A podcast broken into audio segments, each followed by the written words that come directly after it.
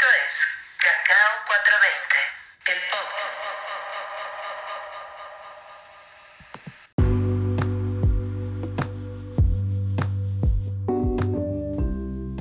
Psiconautas, igual, psique, mente, náutica, navegante, navegante de la mente.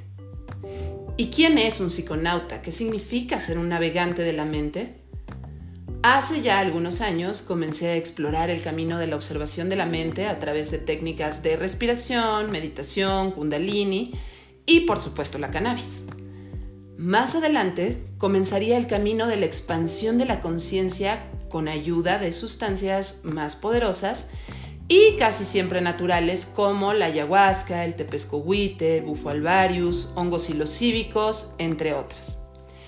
Esta autoexploración de mente me ha permitido ver los límites de mi mente, observar y educar a mis pensamientos, alimentar y despertar procesos creativos, sanar heridas profundas del alma e ir reconociéndome en el camino del propio ser. Por supuesto que ser un, psiconauta requiere mucho respeto, comprensión y responsabilidad, ya que la mente lo es todo. Y si no sabemos los riesgos o no aplicamos estas experiencias en un entorno seguro, pues podríamos llevarnos una muy mala experiencia y pasar un rato sumamente desagradable. Es por eso que te voy a enlistar los cinco pasos básicos para cualquier psiconauta. Paso número uno. ¿Qué y para qué? Pregúntate qué buscas o qué quieres lograr con esta experiencia. ¿Es de uso lúdico? ¿Lo vas a hacer de forma terapéutica, religioso, ceremonial? Cuestiónate y trata de poner una intención.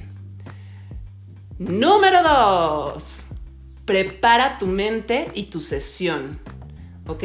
Esto es el set and setting. ¿A qué me refiero con esto? Observa dónde está tu mente antes de la, antes de la sesión, tu mindset. Yo te recomiendo hacer un detox mental, alimentario, hacer una preparación con meditación, ejercicio, días antes de llegar a tu experiencia.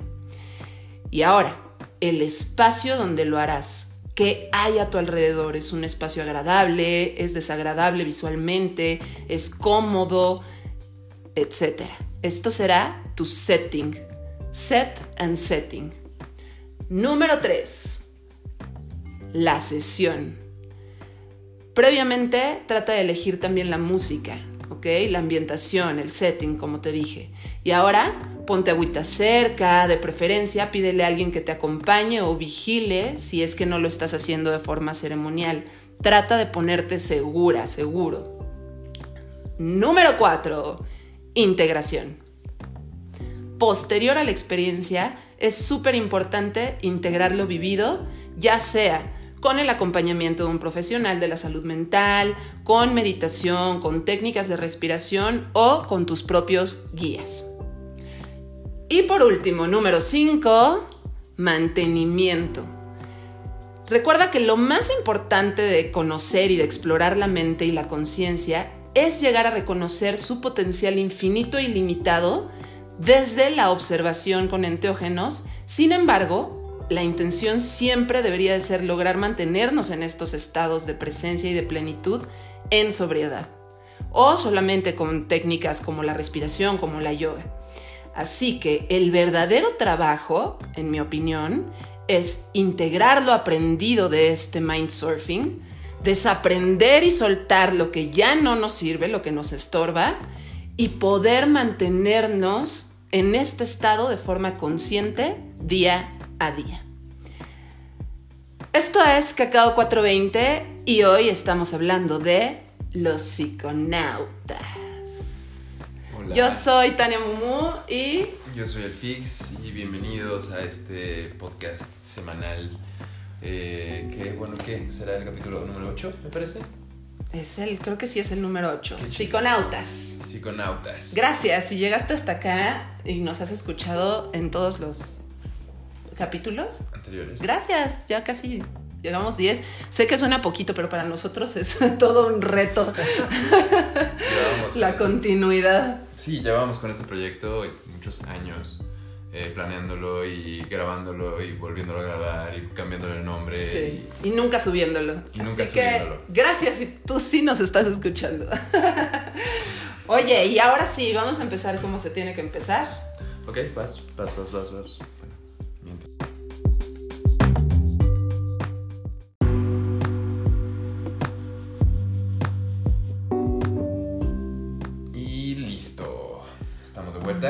Bien. A ver, yo te quiero preguntar, ¿tú te consideras un psiconauta? Yo me considero un psiconauta, sí, sí me considero un psiconauta. Me gustan los estados alterados de conciencia. ¿Por qué? Porque me hacen explorarme en mis diferentes facetas sin salir de casa. Este, o sea, ¿qué pasa? ¿Qué pasa con los estados explorados de, digo, eh, eh, los estados eh, alterados de conciencia? ¿Y qué pasa con las sustancias psicodélicas? Eh, que en dosis eh, ya altas eh, puedes llegar a sentir como la muerte, la muerte, la muerte de verdad. Estás sintiendo que de verdad te vas a morir.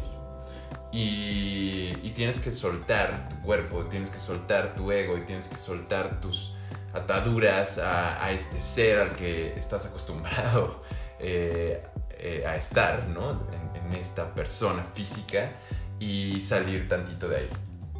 Y eso nos causa mucha incomodidad, nos causa mucho miedo, me, me sigue causando mucho respeto, mucho miedo. No lo hago yo en un tema diario, pero eh, sí siento que ha sido una exploración que me ha ayudado a reconocerme, a reconocer mis, eh, mis pros y mis contras y, empezar a, reconocerlos en el momento en que salen, ¿no? Mis demonios. Eh, reconocerlos y ponerme eh, de vuelta como este observador eh, para poder controlar, para poder a lo mejor planear cómo salir de ese, de ese momento. Entonces cuando estás en estos estados de conciencia justo te llevas a lugares a, veces de, de miedos, ¿no? O sea, gente que, que cree que tiene un muy mal viaje es porque a lo mejor tenía que pasar por ese miedo. A lo mejor tienes que pasar por esos dolores y esos miedos durante esa psicodelia para que tú puedas entender eh, cuál es la lección, de dónde viene ese miedo, cómo lo vas a combatir en tu día a día. Eh, y también en los estados alterados de conciencia en donde te lleva hacia un éxtasis, ¿no? En donde estás eh, pues viendo al, al todo, al universo, al Dios, a como tú lo quieras ver. Estás siendo uno con el todo y te despersonificas, te justo como sales de este cuerpo, como sales de este ego, como regresas, al menos en mi experiencia, en- en- sobre todo en, temas de psicodélicos eh, con DMT, eh, cuando llegas a, a esos estados, puedes despersonificarte y, y solo ser esta voz de la conciencia que está conectada con el todo, que puedes sentir todo el bien y todo el mal, que, que no juzga, porque no es bueno ni malo, solo es un color de todo el arco iris, solo es una sombra del blanco y el negro. Entonces, eh, cuando logras estar en esos estados de conciencia y logras observar eh, y no te pasa nada, ¿no? Logras observar la oscuridad, logras observar la luz, el amor, el miedo y, y regresas bien, sano y salvo, cuando observas la muerte eh, y regresas, agradeces mucho la vida. Agradeces mucho estar de vuelta, agradeces mucho la vida de tu hijo, de tu esposa, de tu todo lo que tienes, poquito o mucho que sea. Agradeces. Tu propia vida, ¿no? Más que la de otras Sobre personas, todo. tu propia existencia. Y, y entonces creo que este tema de la psiconáutica eh, ha sido para mí en los últimos años algo en lo que me he clavado mucho porque también me gusta la historia de la psiconáutica. Me gusta saber, yo soy un gran seguidor de Baba Ramdas, que fue este gran psiquiatra, eh, Richard Alpert, eh, y vivía en Boston y trabajaba en Harvard y con Berkeley y con este, Stanford y, Y empezaron junto con Timothy Leary a hacer eh, experimentos con eh, psilocibina, con el LSD eh, y con pacientes que estaban eh, llevando una psicoterapia. Al mismo tiempo vieron resultados eh, pues impresionantes, agigantados. O sea, vieron resultados que se veían después de años de terapia con tres sesiones de psilocibina o con tres sesiones de LSD y psicoterapia aplicada, ¿no? Entonces, eh, ¿por qué? Ahorita se está experimentando mucho. Ahí, eh, bueno, está este Rick Doblin, que yo he estado escuchando eh, mucho, mucho de sus podcasts y mucho de lo que hace MAPS, que es esta Multidisciplinary Association for Psychedelic, for Psychedelic Studies. Y pues es una ya asociación... Lo dijo de memoria, ¿eh? Sí. es, es una asociación seria con psiquiatras, con médicos que están empezando a investigar eh, todos los beneficios de, estos, de estas moléculas, de, estas, eh, de estos químicos psicodélicos. Y, no solo yo lo he visto y lo he experimentado en carne propia, eh, y lo he visto mientras estuvimos eh, compartiendo ceremonias de, ayahuasca y de tepescohuite, vimos cómo estas sustancias y cómo estas medicinas de verdad funcionan para la gente que más lo necesita. Por eso a mí se me hace, se me hace muy triste que mucha gente siga teniendo eh, esta... Este juicio tan malo en contra de estas sustancias, que las vea como estas drogas, eh, sin siquiera acercarse un poquito al, conocimiento que ya existe, ¿no? Al conocimiento que, que, se lleva estudiando tal vez por muy, muy por debajo de la mesa los últimos 50, 60 años. Y, y ahora, eh, gracias a, como te digo, Maps, gracias a, a gente que se atreve, gracias a una Yanina, gracias a, a, este, ¿cómo se llama este cuate? El de, el de los maíz. Este, gracias a, a, gente que, que, pues que se ha atrevido a, también cuestionar y experimentar y hacer ciencia con su propia mente, ¿no? En un ¿qué pasa? ¿Cómo me volteó? ¿Qué me cambió? ¿No? Eh, ¿Qué me hizo reflexionar? Parte de los estudios que, que, ahorita he estado siguiendo es eh, los estudios con, con MDMA.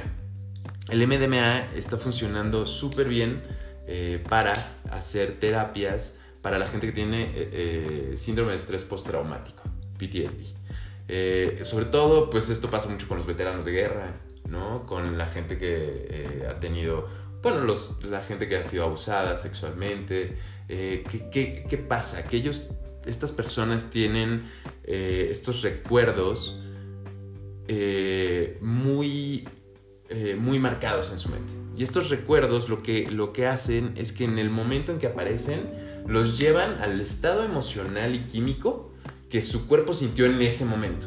Entonces, en el momento en que tú viste a tu hermano soldado, ¿no? con el que llevas viviendo los últimos dos años en un desierto lo ves como lo matan al lado de ti. Eh, eso, eh, la próxima vez que escuches un balazo o algo que se parezca, te va a triggerear esto, ¿no? Entonces, ¿qué pasa con, estas sustancias? Lo que, lo que permiten es que tú puedas observar estas, est o sea, que puedas tener este recuerdo sin que se dispare todo este mecanismo de defensa. Y entonces puedas tú trabajar con este recuerdo Observarlo. observándolo y sabiendo que solo es un recuerdo, que ya no estás ahí y que tú y que le agradeces a ese tú que tuvo que vivir esa experiencia traumática, pero que ahora tú ya estás aquí y estás a salvo. Y entonces empiezas a trabajar en, en ese tipo de, de, de química ¿no? Y, neuronal que ya, que, que, ya estás predispuesto con estas sustancias que quiebran, ¿no? Que quiebran estas, estas eh, rutas neuronales que ya están marcadísimas y le dan nuevas opciones a tu cerebro para conectarse. Entonces, eh, bueno, pues a mí me parece un tema que, que, creo que se debe sobre todo poner mucho más en la mesa sin tanto juicio eh, para que la gente que lo llegue a necesitar de verdad pueda llegar a ello sin tanto miedo. Porque ¿qué pasa? que cuando está, cuando tienes tanto miedo, cuando está tan oscuro, cuando está tan oculto, hay mucha gente que se va a querer aprovechar. Y eso es lo que está del now. Eso es lo que no se vale. Entonces, eh, por eso creo que asociaciones como MAPS, por eso creo que, que gente seria, que los eh, psiquiatras, que los neuropsicólogos, que los eh, que se están acercando a, a, esta química, ¿no? a, esta nueva, estas nuevas opciones, pues los, digamos que lo, tenemos que hacer de una manera correcta, ¿no? Darle justo el set and setting, ¿no? A la gente que sepa, ¿no? Que no te vas a... Digo, que, que. Al final yo llegué también a meterme en LSD para, para ir a un concierto. O sea, tampoco voy a criticar eso, ¿no? En un tema recreacional sí llegué a, a, comer hongos, ¿no? También alguna vez para ver alguna banda o para hacer algo. Sí. Entonces tampoco me voy a poner yo de... de eh, a, a leccionar a nadie. Pero eso me permitió el empezar a explorar un poco más. Porque lo que pasa con estas sustancias es que eh, tú haces una vez, que era lo que decía Joe Rogan, ¿no? Es como eh, cambiar de teléfono celular. Entonces tú tienes esta experiencia en donde te, de, de verdad te reseteas el, ¿no? la, la conciencia. Reseteas tu, tu forma de ver la vida y dices, ok, puedo empezar otra vez, puedo a lo mejor dejar el alcohol y dejar de apostar y dejar de eh, fumar tanta marihuana y dejar de cada quien, ¿no? O hace, empezar a hacer ejercicio o cuidar mejor a mi hijo. Y entonces tienes esta, eh, este nuevo teléfono en donde no tienes nada descargado aún y es maravilloso, es precioso, ¿no? Y, pero pues todavía tienes ahí todo tu teléfono pasado en la nube.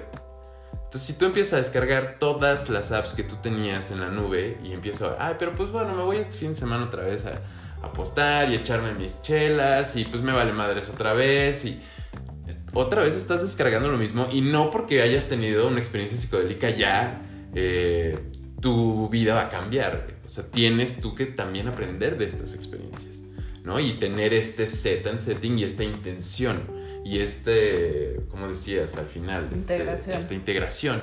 Entonces, eh, pues me parece maravilloso, me parece maravilloso que la gente se empiece a cuestionar, empiece a experimentar eh, y se quite un chingo de juicios y un chingo que ni siquiera son suyos y un chingo de creencias que tenemos nada más porque nos dijeron que eran drogas y eran malas y, y ya. Perdón por mi monólogo, pero eso es eh, para mí, sí me considero un psicodélico. Un un psiconauta.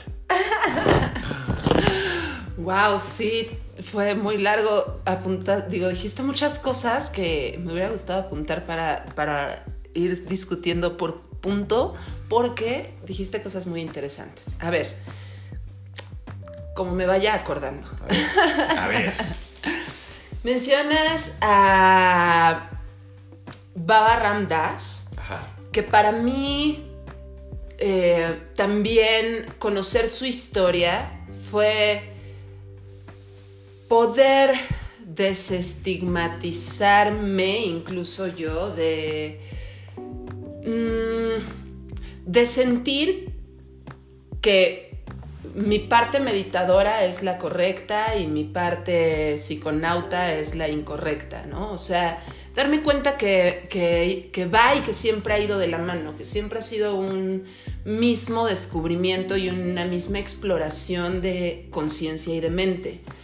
Eh, sin embargo, cuando, claro, cuando tienes la referencia de un, eh, pues de una personalidad reconocida por instituciones, eh, que, que, hizo de verdad estudios científicos importantes para, para tener un avance sobre y digo un avance porque al final se bloquea su estudio, ¿no? Entonces nos quedamos también cortos en lo que estaba sucediendo ahí con, con Timothy Leary y con, eh, Richard y con Richard Alpert, todavía como, como Richard Alpert.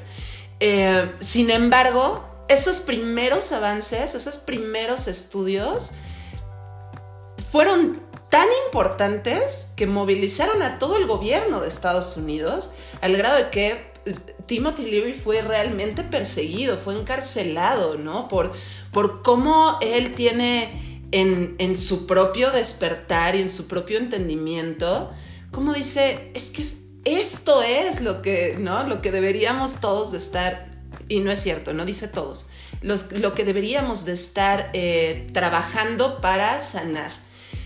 Porque sí es muy claro, y esto me parece importante como un psiconauta responsable, si él lo dice y lo dice en uno de sus juicios, como yo no estoy a favor del abuso y del consumo de estas sustancias.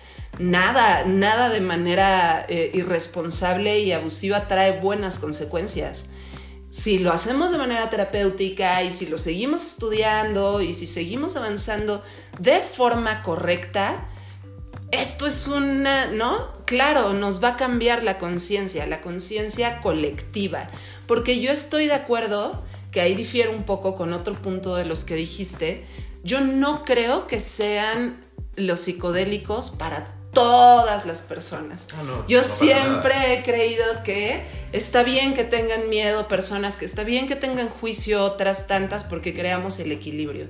Porque aunque estos juicios, por supuesto, son implantados por, ¿no? Gobierno, sociedad, cultura, religión, etc., etc., etc., eh, pues sí necesitamos mantener este equilibrio de eh, quienes están trabajando con las plantas, quienes están trabajando con las sustancias químicas cerebrales, con el conocimiento de la mente, para que poquito a poco, en colectivo, tengamos estos despertares y estos avances. Porque, por ejemplo, yo escuchaba, y parece tonto, pero yo escuchaba a a mi tía hace unos días hablar sobre las fotos de la NASA y sé que parece que no tiene mucho que ver, pero veía en sus ojos el terror que alcanzó a ver solo en el universo. O sea, decía, no, yo, qué miedo, no, yo no estaba preparada para ver eso antes de morir. O sea, gracias, ¿no? Me quedo con la información que tenía, esto es demasiado. Y comprendo que abrir la mente a esos lugares del universo donde pierdes el cuerpo, donde te conviertes en todo, donde te despersonalizas para sentir que solo eres, ¿no? Que solo eres. Y, y eso te, perdón, pero eso a, una mente predispuesta, a, un, ¿no? a una em, esquizofrenia o a una persona que no ha trabajado con, sus traumas y su mente de manera correcta, pues claro que como hablábamos con el kundalini te vuelve loco. O sea, sí te puede, sí te puede dejar sin una integración correcta en un lugar muy mal parado. Y y por eso en, mi intro también hablaba de los riesgos, porque, porque una cosa es hablar siempre de los beneficios que trae y por supuesto que los tiene en el set and setting correcto, en, ¿no? con la responsabilidad y el respeto que cada planta, medicina, sustancia debería de conllevar. Y no quiero decir, yo tampoco estoy enjuiciando a la parte lúdica de, la psiconáutica, porque, porque también despierta el lado creativo y también te conecta con, ¿no? con, una parte humana hermosa, amorosa, eh, etcétera, que siento que todo al final va de la mano. Pero. Porque quieras o no, el hacer un psicodélico te va a dejar una lección. Claro, pero sí conocer que también puedes tener una sobredosis también te puedes llevar a un... Eh, si estás tomando una sustancia que se contrapone con otra y no lo sabes, pues también puedes hacer un, choque ahí cerebral que te puede llevar hasta la muerte. Es verdad. Sí. Es verdad. Entonces, siempre saber que si de verdad te vas a, a pues sí, a eh, autoexplorar o a trabajar contigo mismo, con eh, sustancias químicas, con plantas, con medicinas, ¡ey! Amate y hazlo con respeto.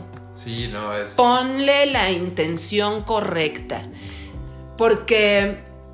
Porque sí vas a sentir la muerte y esto te va a dejar una lección y vas a sanar y vas a avanzar. Pero no te lleves a la muerte real. No es necesario. ¿Sabes? Hagamos las cosas con respeto, con cuidado, con educación. Y para eso tenemos hoy instituciones como MAPS, que están haciendo una labor tan hermosa como eh, educar desde lo más básico. ¿Qué te estás metiendo? ¿Es de buena calidad o no es de buena calidad?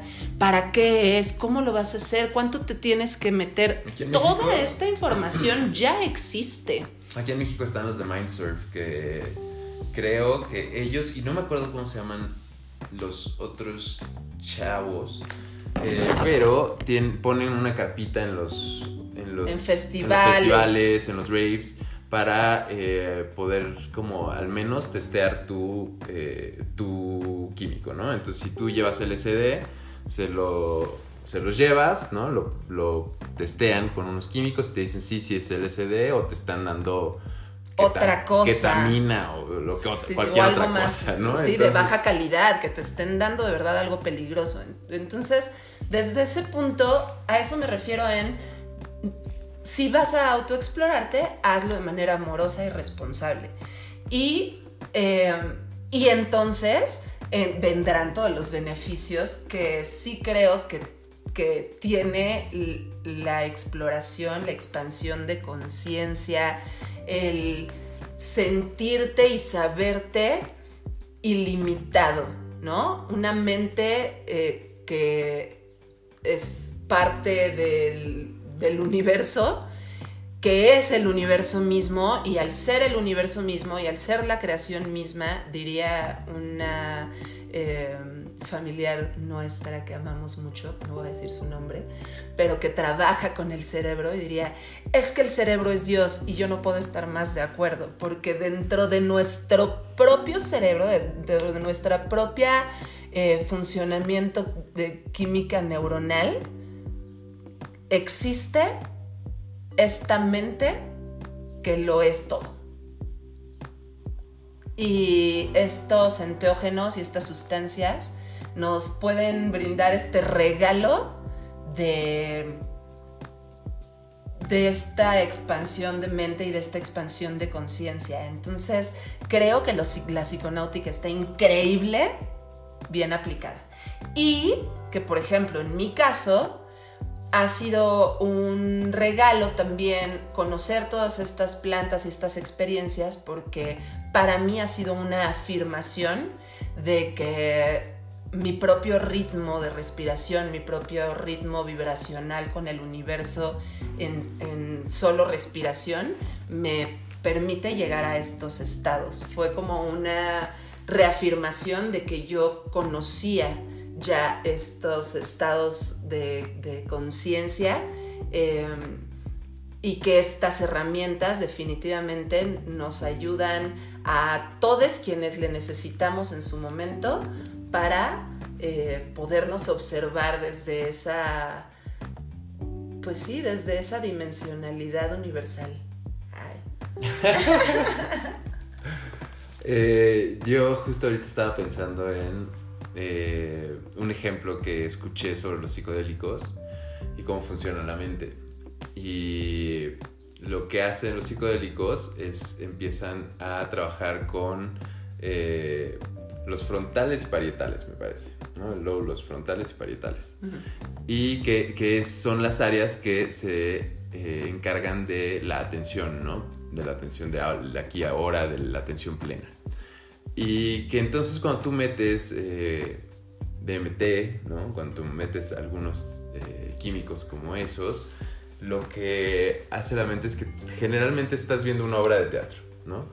Eh, que es, son estos, est- esta parte del cerebro prendida. Entonces, cuando se prenden las luces de la obra El de teatro, es el escenario y es eso. ¿no? Cuando te duermes, se apaga el escenario. Y eh, cuando te metes psicodélicos, lo que pasa es que se prenden tanto las luces que no solo ves el escenario, sino ves a todos los que están atrás del escenario. Tras bambalinas. Tras bambalinas trabajando, haciendo. Entonces empiezas a ver Camerinos. completamente como todas estas dimensiones de las que no estás consciente generalmente. Claro. Eh, y bueno, eso a mí me parece un gran ejemplo. Y, y sí, sin juzgar, o sea, sí tengan cuidado, sí sean, como con todo, como con todo, sean responsables, o sea, investiguen, investiguen ustedes por su propia, eh, por su propia seguridad. eh, si van a hacer algo, prim- primero sepan qué es, ¿no? Eh, qué- con qué se puede juntar. De preferencia no lo junten con nada más, háganlo solo, para que puedan diferenciar, ¿no? ¿Qué es un MDMA o qué es un MDMA en una borrachera? Que El alcohol es nunca es horrible. buen compañero de nada, ¿eh? De verdad, se los digo. Este, bueno, a mí, a mí de mis peores fue, fue justo juntando sustancias que no se deben juntar y, y uno va aprendiendo. Uno va aprendiendo y... Y por eso también creo que ahora hay espacios y hay lugares que están eh, pues creándose para que las personas puedan vivir experiencias en un espacio seguro, Sí. ¿no? Ya, ya alrededor del mundo, o sea, la verdad es que esta, esta serie de Nine Perfect Strangers lo hizo parecer bastante este, escabroso al final. Pero si le quitamos ese final que necesitaba el drama para, para hacer una serie, sí hay lugares de retiros, sí hay eh, eh, personas que se están dedicando a compartir plantas, a compartir medicinas, a compartir experiencias desde lugares muy hermosos. Pero también, eh, pues sí, con, con, con la misma responsabilidad de saber con quién vas, a dónde vas, es un lugar y un espacio y personas que te dan, eh, que te van a dar esta seguridad y esta tranquilidad de poderte soltar en, en que tal vez vas a necesitar ayuda para ir al baño, no lo sabes, ¿no? Y que te vas a sentir bien con quienes estén ahí o que vas a vomitar y de todas maneras vas a sentir que no estás corriendo peligro. Entonces, eso siempre va a ser importante. Investiga, Pero pregunta. previo, previo a, y por eso es mi, mi paso número dos, creo, en, en mis recomendaciones, la preparación, que tu mente llegue bien, que tu cuerpo llegue fuerte. Porque si tú llegas vulnerable, eres mucho más propenso también a que alguien pueda aprovecharse de tu vulnerabilidad, a que la misma experiencia no sea agradable.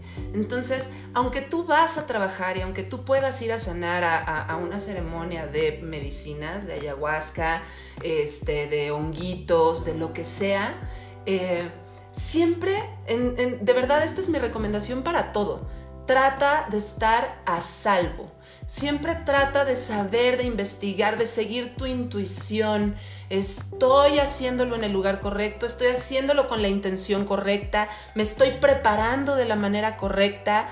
Eh, creo que solo, solo así de verdad llegamos a poder sanar, más allá de tener una experiencia psicodélica, porque una experiencia psicodélica la puedes tener en cualquier momento, puede ser buena, puede ser mala, sí, sí, creo que siempre te deja una lección, no creo que siempre sea una lección buena.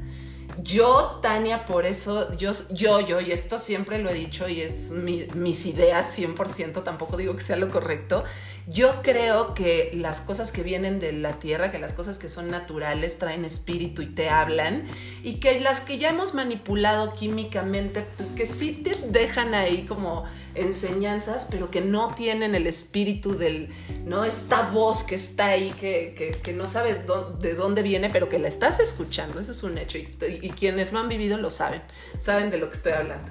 Este, entonces, sí, claro, hay lugares en donde lo puedes hacer y, tener una experiencia súper hermosa, bonita y sanadora a mal planearlo, tal vez en un festival, este, en donde ni vas a tener el espacio para recostarte si te tienes que recostar, el- la contención para, ¿no? Pues para pasártela bien. Eh, Oigan, y no se equivoquen, ¿eh? Por psicodélicos no solo estamos hablando de LSD, de, de DMT o de, este, no sé, de psilocibina. Eh, también los comestibles son súper psicodélicos. Tienen que tener mucho cuidado porque eh, también los pueden llevar a estados de mucha psicodelia, ¿eh? de puro comestible de THC. Entonces, eh, por experiencia propia, eh, les digo, tengan mucho cuidado con los comestibles, que tampoco son de juego, tío. Sí, si vas a ser un psiconauta, sé un psiconauta responsable. Esto que decía Juan de yo me imagino a- así como a un astronauta es eso, o sea, tú no te irías al espacio sin traje, ¿no? Si te vas a ir al espacio, te tendrías que preparar años en la NASA para saber que vas a aguantar las velocidades, que el cuerpo, que la resistencia, que bla, bla, bla, bla, bla.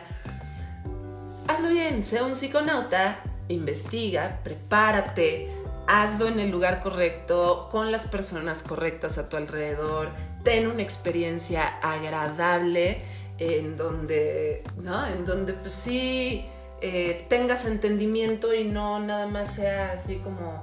No, y si, le, si le empiezas a pasar mal, pues muévete, o sea, muévete de ahí y empieza a surfear tu mente y sal de ahí. O sea, también estás en esa psicodelia porque tú quisiste, ¿no? Nadie te metió esa sustancia a la boca, o sea, probablemente. Eh, sí, sí, de todas maneras, contrólate, o sea, tú surfea tu mente, ve, ve observando qué es lo que te pone incómodo, por qué te estás sintiendo así, cómo puedes mejorarlo respirando, cómo puedes estar más presente, cómo observar que no eres tú el que se siente así, es tu cuerpo y tú puedes irlo modulando con tu respiración. O sea, poco a poco. Y eso es la maravilla de la psicodelia. Que te lleva justo a, meditar. A meditar en, en, momentos de tanto de plenitud como momentos de incomodidad. Y que eso lo puedas replicar en tu día a día es maravilloso. Por eso yo también las respiraciones holotrópicas y el método Wim Hof y todo lo que sea eh, un tema psicodélico con respiraciones a mí me fascina. Eh, como dice Wim Hof, get high on your own supply. O sea, eh, tú puedes llegar a estos estados sin siquiera meterte absolutamente nada. Nada, nada, eso está padrísimo, porque la mayoría de esas sustancias ya de alguna forma las podemos como secretar naturalmente. Ah, claro, entonces, entonces pues si aprendemos a hacer eso con nuestro propio cuerpo, con nuestra propia respiración, eh, qué, delicia. Qué lo, que decía en el podcast pasado, ¿no? Creo que lo dije. Que justo el, mejor high que tú vas a tener es el que tú produzcas por ti mismo. Sí. O sea, cuando tú sueltas todas estas sustancias psicodélicas en tu propio cerebro, son tu propia sustancia en modulaciones que no te lo va a dar ningún químico. Claro. Y, y son de diferentes, y son todas al mismo tiempo. Entonces, eh, por eso sí, justo les digo, también intenten eso. O sea, si ustedes se consideran psiconautas, si a ustedes les gusta explorarse, explorarse en estados eh, de mareo, de, en estados de, No creo que nadie se guste ah, explorar en estado de mareo. No, o sea, son, sí, son estados en donde justo estás en este límite de me voy a desmayar o no me voy a desmayar y tienes que surfear. Y la meditación holotrópica a mí me ha permitido mucho surfear esos estados y pasar, ¿no? Más allá del no puedo, más allá del tengo que salir a respirar, más allá de la incomodidad.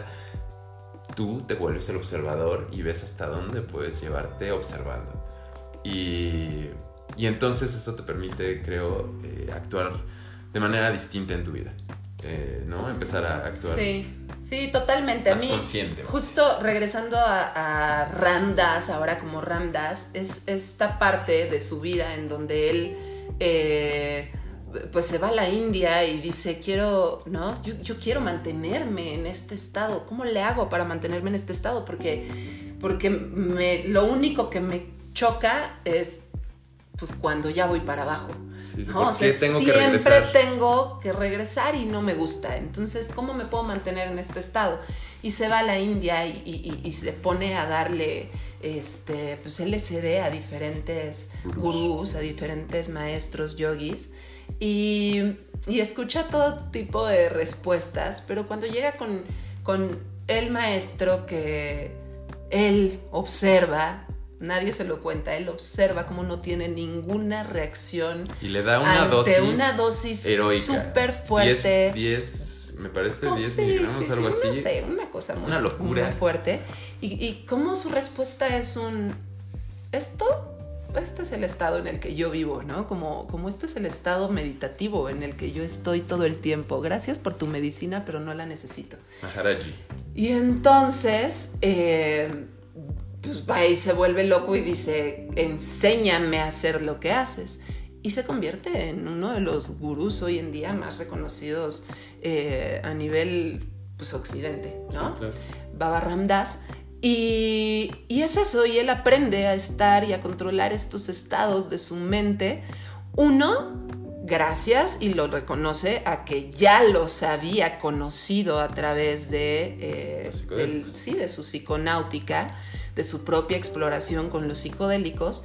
Y gracias a que ya los conocía, pues digamos que tiene este eh, avance que tal, que tal vez en, en otra forma hubiera tenido que ser monástico para llegar a estas eh, experiencias que él ya había tenido gracias a los psicodélicos y entonces a través de su presencia, de su respiración, de encontrar su propio ritmo vibracional universal, encuentra la forma o, o- reconoce su forma de mantenerse en este estado, que es mi punto número 5.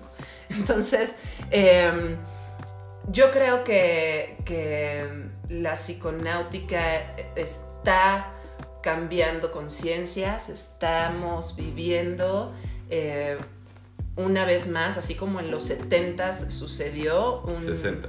60, perdón, eh, sucedió este, este movimiento, de, este primer movimiento de conciencia que fue reprimido y aplacado eh, fuerte y duramente eh, y que a los baby boomers pues les, les costó salir de ahí, pero que nosotros como generación de esos nietos tal vez de los 60 ya traíamos ahí un poco de información y se nos vuelve a brindar. Ahora creo que las nuevas generaciones, nuestros hijos, nuestros sobrinos, los hijos de nuestros hijos, eh, pues ya van a traer un poco más en su, en su consciente colectivo eh, esta información.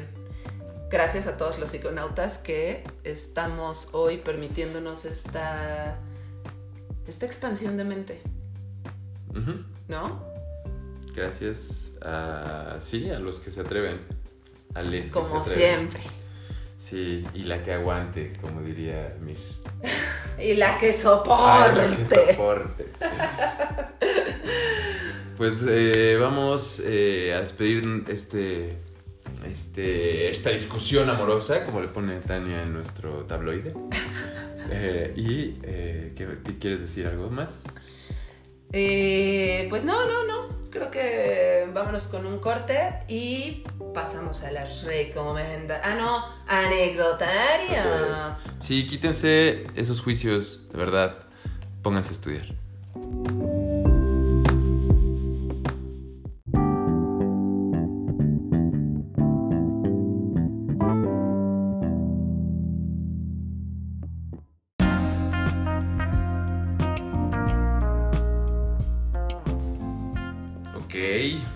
Pues vamos a... Anecdotario canábico. Bienvenidos al anecdotario canábico. El día de hoy me toca a mí y voy a hablar sobre mi primera experiencia psicodélica en la vida.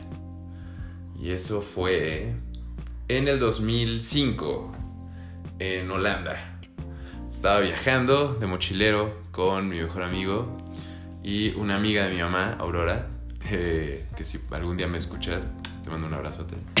Este, nos dejó su departamento ahí en Lo siento, Aurora, te vas a enterar de lo que pasó en tu departamento. Te pido una disculpa de antemano. Nos dejó su departamento en, eh, en el centro de eh, de Ámsterdam. y entonces, bueno, pues uno de esos días me dice, Daniel, vamos a eh, por unos honguitos. Y entonces yo dije, pues mira, Magic Mushrooms son legales en Inglaterra, los vi, ¿no? Porque en ese entonces eran legales, las los vendían en Camden, eh, en el mercado.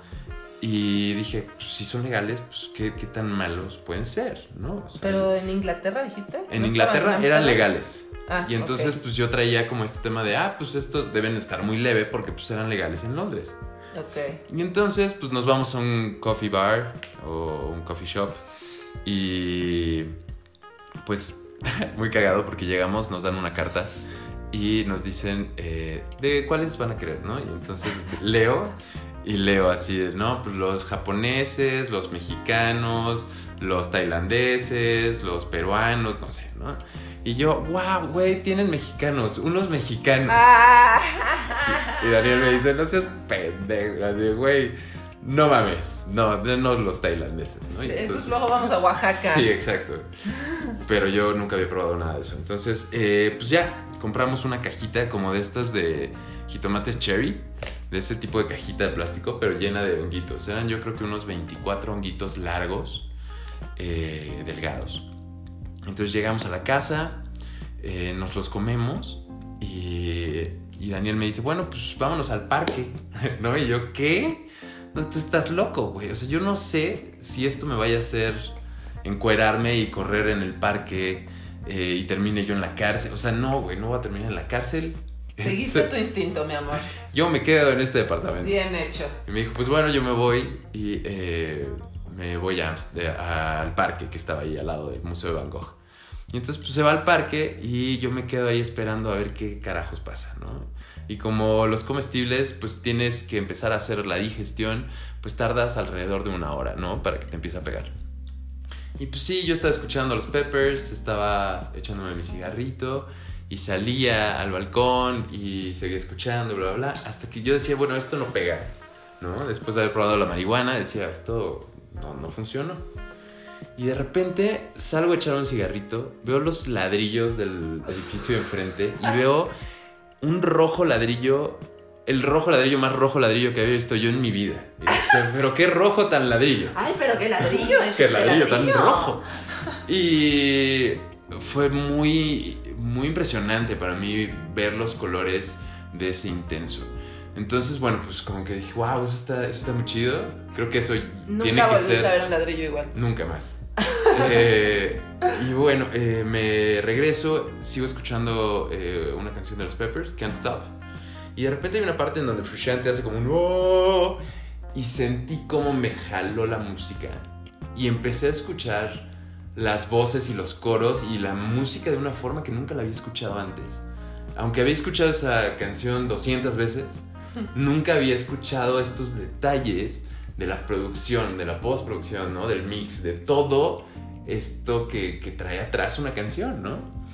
Y me, me voló la cabeza. Eh, y bueno, pues después nos terminamos metiendo eh, a Latina, ¿no? Este, digo, cada quien eh, en su turno, pero, pero fue muy, No nos muy, importaba si era juntos tampoco. muy delicioso el, el regresar a, un, a una tina cal- con agua tibia y ponerte como en posición fetal y meterte tantito. Regresar al vientre. Uf, qué cosa tan maravillosa escuchar tu propio latido de corazón. Y son este tipo de cosas tan tontas, tan simples. O sea, tocar de repente una pared y sentir los poros en cada célula de. Bueno, no en cada célula, pero sí estás sintiendo en cada arruguita de tu dedo. Y si lo llevas a tu mano, en cada arruguita de cada uno de tus dedos y de tu palma, estás sintiendo un poro de la pared pasar. Nunca te fijas en eso. Y eh, esos estados te permiten asombrarte como si fueras un niño de nuevo. Conciencia plena. Ajá. Pero permitirte asombrarte de tus capacidades, de tus sentidos, de lo que, ¿no? De los colores que ves, de, de lo que puedes sentir. Eh, y es volverte niño otra vez. Es darte esa capacidad de asombro que hemos perdido en el momento en que nos volvimos adultos y nos creímos todo lo que nos dijeron. Entonces, eh, bueno, esa es mi anécdota. Le mando un saludo a Dan, lo amo, eh, hasta Australia. Y, y ya, ¿qué sigue? Me gusta esa Esa anécdota. anécdota. Muy bien. Vamos con recomendaciones. Recomendaciones. Y yo he tenido muchas recomendaciones en este episodio porque todo han sido recomendaciones, pero este les voy a recomendar un libro que estaba que estoy justo leyendo en este momento. Este libro se llama Una libertad luminosa. Es de T.C. Boyle y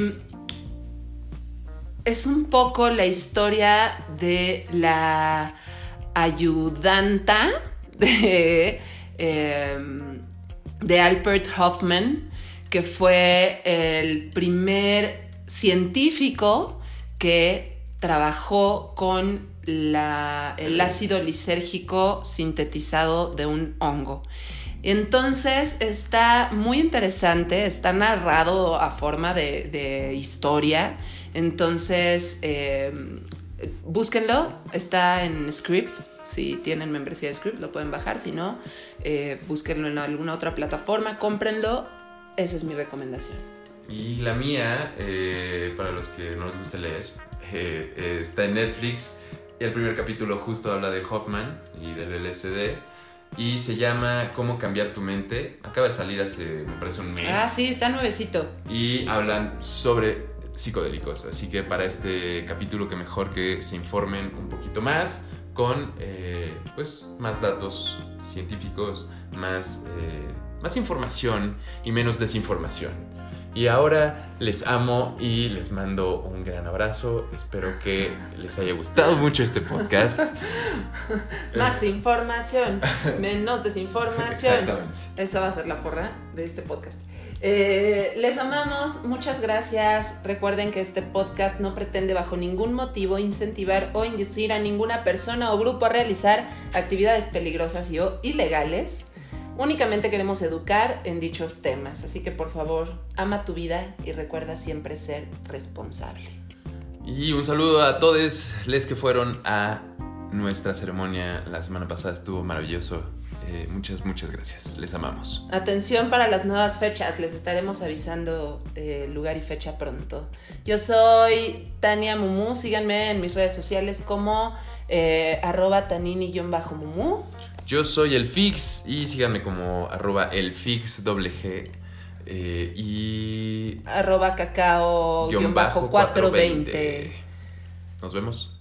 Les amamos.